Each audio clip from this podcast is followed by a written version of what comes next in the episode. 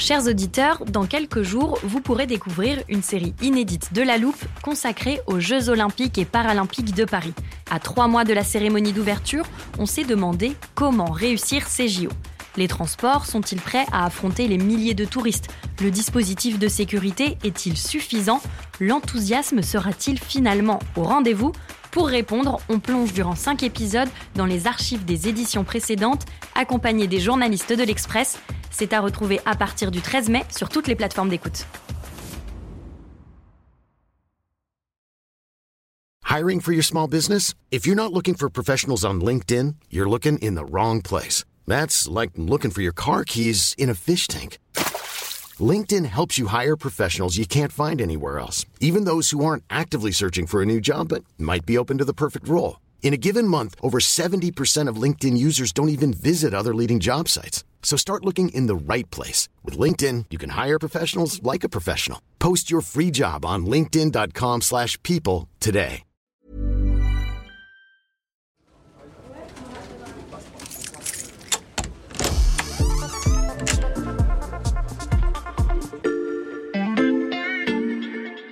Bonjour, c'est Mathias Pengili. Bienvenue dans l'armoire de la loupe. Cette semaine, vous allez tout comprendre sur AI Act. L'IA Act. L'IA Act. L'AI Act. L'AI Act. L'IA Act. L'AI Act. l'AI Act. On va parler de nouvelles technologies et pour ça, on se tourne vers Maxime Recoquillier, journaliste à la rubrique Tech de l'Express. Il vient de me rejoindre en studio. Bonjour Maxime. Bonjour Mathias. Cette AI Act, tu l'as déjà évoqué rapidement dans de précédents épisodes de La Loupe et je sais donc déjà qu'il s'agit d'un texte de loi européen. Oui, euh, il s'agit d'un projet de règlement qui est en négociation à Bruxelles depuis euh, plusieurs années euh, maintenant Mhm. et qui a déjà fait d'ailleurs plusieurs allers-retours entre la Commission, le Conseil des ministres de, de l'Union européenne et bien sûr le Parlement européen. Comme son nom l'indique, cet AI Act doit réglementer le marché de l'intelligence artificielle en Europe.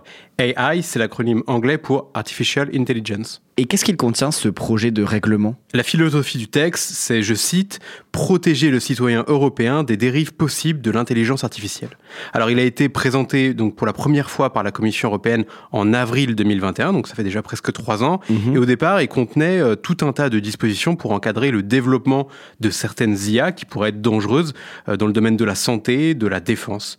Seront par exemple interdits toutes les IA biométriques, les IA de notation sociale comme euh, ce qui existe en Chine, les IA qui faciliteraient la surveillance de masse ou qui à influencer le comportement des utilisateurs. Mais Maxime, on le sait, depuis 2021, le contexte a changé, euh, les IA se sont multipliées. Est-ce que ça, ça a eu une influence sur le texte? Oui, ça a eu une influence. Ce qui a changé depuis avril 2021, c'est le boom euh, de l'IA générative. Donc, euh, c'est toutes euh, ces IA qui créent des images ou des textes à partir de prompts. Alors maintenant, tout le monde connaît ChatGPT et euh, ça, les législateurs, en fait, ils l'avaient pas vu venir parce que ChatGPT sort en novembre 2022, alors que, comme on l'a dit, le, le texte date d'il y a euh, plus de trois ans déjà. Donc, pour répondre plus précisément à ta question, oui, il y a des choses qui ont été glissées en plus, des dispositions plus controversées euh, Mhm. qui sont venues compliquer euh, la négociation de ce texte, Euh, notamment des règles en fait qui touchent au modèle de fondation de ces IA génératives. En fait, les entreprises donc qui fabriquent ces IA comme OpenAI euh, ou euh, en Europe euh, un Mistral vont devoir révéler une partie de leurs sources servant à l'apprentissage de leur modèle, ce qui est, euh, pour le résumer, un peu leur recette secrète. Et est-ce que tous les pays européens sont d'accord avec ce projet de règlement? Non, ils ne sont pas tous d'accord. Au départ, le texte était quand même plutôt consensuel, donc protéger les utilisateurs européens, c'est quelque chose qui préoccupe euh, tout le monde à Bruxelles. Ça se trouve dans la lignée d'autres législations sur le numérique, alors sur les grandes plateformes, ce qu'on appelle le, le DSA ou le DMA, ou encore MICA dans la crypto. Mais depuis le boom de l'IA générative et l'inclusion donc de, nouvelles mesures pour les modèles de fondation, eh bien, il y a des pépites qui ont émergé, notamment bah, Mistral en France, euh, je, viens de le citer, ou encore euh, Aleph Alpha euh, en, Allemagne. Aujourd'hui, on commence à prendre conscience en fait du potentiel économique et social que représentent ces pépites européennes, et donc certains leaders politiques doutent et se demandent si le texte ne serait pas finalement trop restrictif. Emmanuel Macron est, le premier à le dire. Les Français donc sont eux plus partisans d'une version euh, plus adoucie du texte et avec eux ils ont embarqué l'Allemagne et l'Italie. Alors on ne sait pas encore s'ils vont avoir gain de cause. Maxime, on voit très bien comment ce texte pourrait inquiéter ceux qui travaillent au développement de l'IA en Europe. Est-ce que la création d'un cadre légal comme celui-là, c'est forcément un obstacle pour l'émergence de champions européens? Si le texte est trop contraignant, oui, ça peut être un obstacle. Mais s'il est suffisamment équilibré, en revanche, ça peut être plutôt un vrai atout. Euh, je vais te donner un exemple. Euh, un entrepreneur qui développe une IA aux États-Unis où euh, il n'y aurait pas vraiment de cadre légal, donc il va tâtonner, il va construire son modèle, il va peut-être s'étendre. Mais si à terme on découvre qu'il a causé un préjudice, il pourra attaqué en justice. Et s'il n'a pas gain de cause, ben, il peut tout perdre. En Europe, le fait d'avoir un cadre défini, ça permet de poser des règles directement et de dire aux entrepreneurs, donc ça, vous avez le droit de le faire, ça, vous n'avez pas le droit. Donc en fait, ça élimine des zones grises et donc quelque part, ça protège aussi les développeurs qui vont prendre des risques.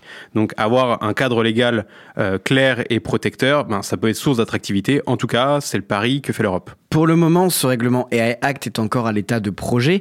Quand est-ce qu'il va être adopté? Alors, euh, il y a eu un compromis qui a été voté début décembre, donc normalement le texte ne doit plus bouger dans les grandes lignes. Mhm. Il y a des discussions techniques euh, qui ont lieu et euh, sur lesquelles les États vont donner leur vote très prochainement. La mise en application, elle, arrivera dans plusieurs mois. Donc pour le moment, la France se trouve toujours dans l'incertitude concernant donc la législation de l'IA générative.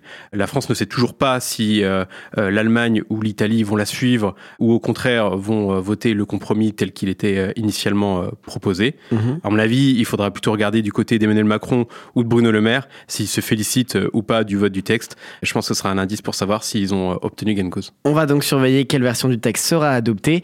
Merci Maxime. Avec toi, on reparlera bientôt des impacts de ce texte sur l'écosystème IA en Europe et en France. Avec plaisir. Voilà, je peux refermer l'armoire. Maintenant, vous êtes capable d'expliquer ce qu'est l'AI Act. Et si vous souhaitez en savoir plus, on vous a préparé une liste d'épisodes de La Loupe et d'articles de l'Express qui traitent du sujet. Les liens sont à retrouver dans la description de ce podcast. Bon week-end, profitez-en pour rattraper les épisodes que vous auriez manqués. Je vous dis à lundi pour passer un nouveau sujet à La Loupe.